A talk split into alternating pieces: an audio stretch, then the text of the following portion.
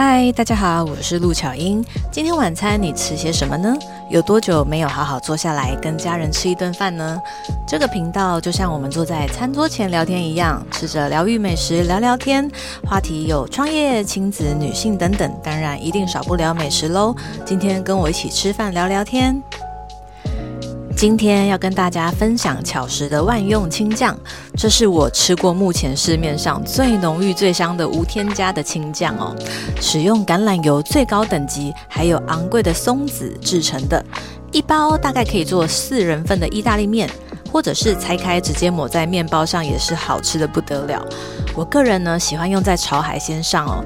其实简单的清炒海鲜，出锅前加一点点的青酱，瞬间你就可以把它从家庭料理变成餐厅等级。上巧食的官网就可以订购宅配到家。如果想要到店面购买，Google 搜寻巧食也可以找得到我们。请你一定要试试看，超级好吃哦。节目开始前呢，有很实用的小技巧跟你分享。现在你可以往下滑去看资讯栏的连接，里面呢可以留言告诉我你喜欢的内容，或者是呢直接给我五星好评加留言。透过抖内我，请我喝一杯咖啡，鼓励我继续创作优质的内容哦。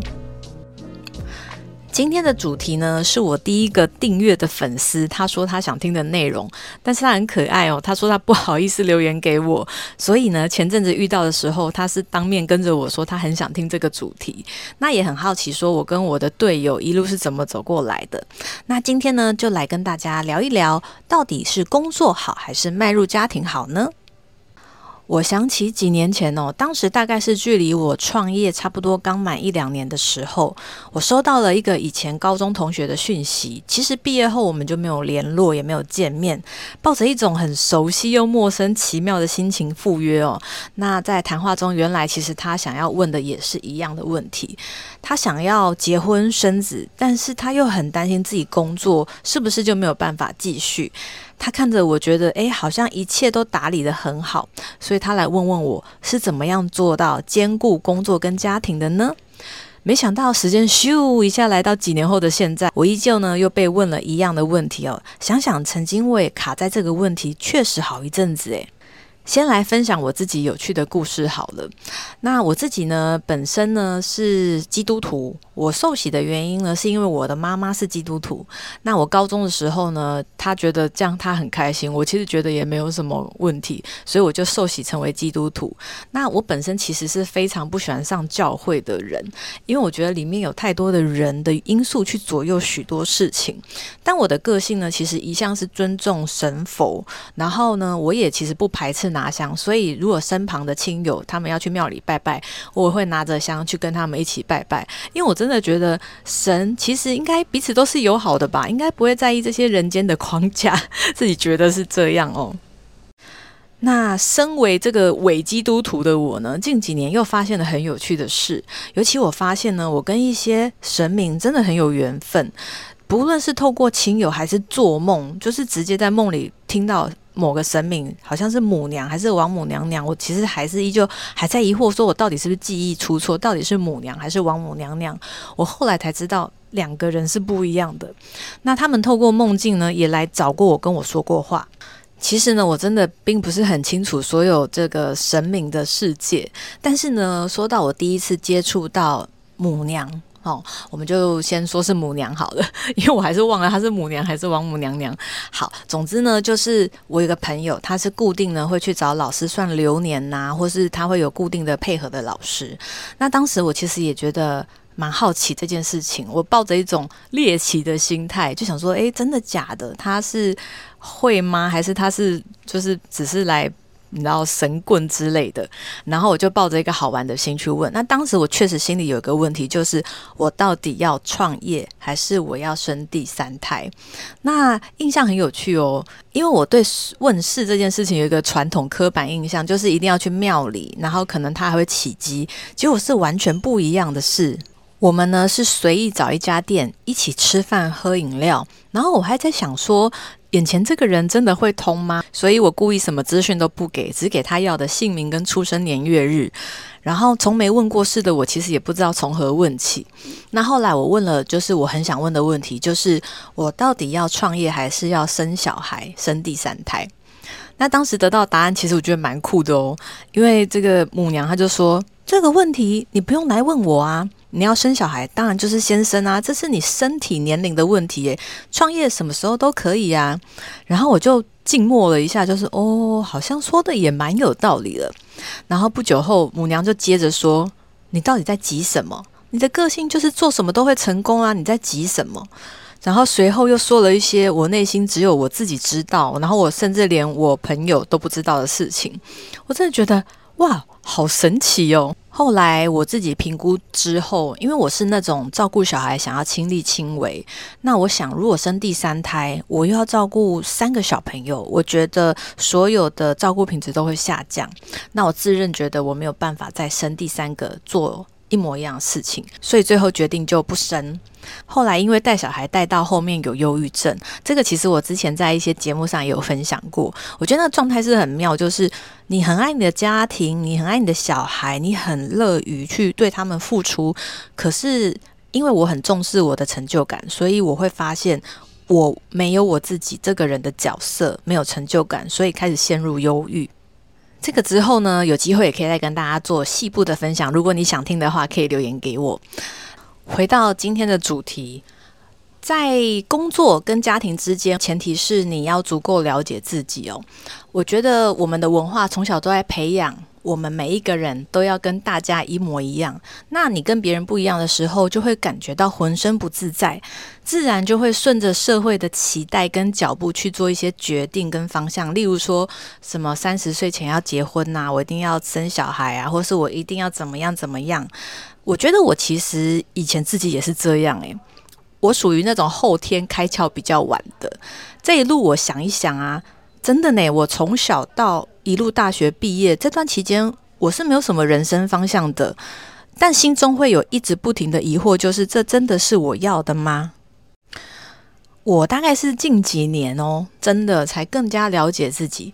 像我是一个非常追求个人成就感的人，所以呢，在我当全职妈妈的七年，其实非常多人羡慕我说啊，你不用工作，只要把家里照顾好就可以。但是真的没有任何成就感。然后别人跟你说很羡慕你的时候，你反而会更加冲突。就是难道是我自己内心不够满足，我不知足现在的状况吗？